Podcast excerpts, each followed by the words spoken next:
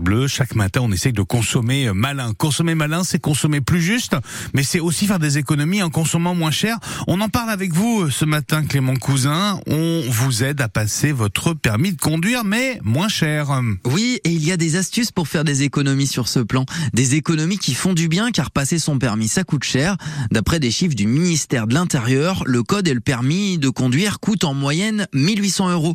La première astuce pour euh, financer son permis est d'utiliser l'argent de son compte CPF, le compte professionnel de formation, à condition d'avoir un peu de liquidité dessus en ayant travaillé plusieurs années d'affilée. Dans certains cas, on peut aussi faire une demande auprès de Pôle emploi qui peut payer votre permis à hauteur de 1200 euros. L'argent est directement versé par Pôle emploi à l'auto-école. Une autre astuce également, Clément, c'est de passer son permis de conduire sur un autre type de véhicule. Oui, autre solution très astucieuse, passer son permis en boîte auto. C'est quasiment 300 euros de moins.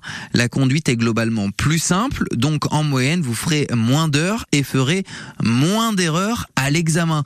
Quelque chose qui peut vous motiver dans ce sens. De plus en plus de voitures sont en boîte auto et notamment les voitures électriques qui utilisent exclusivement ce système.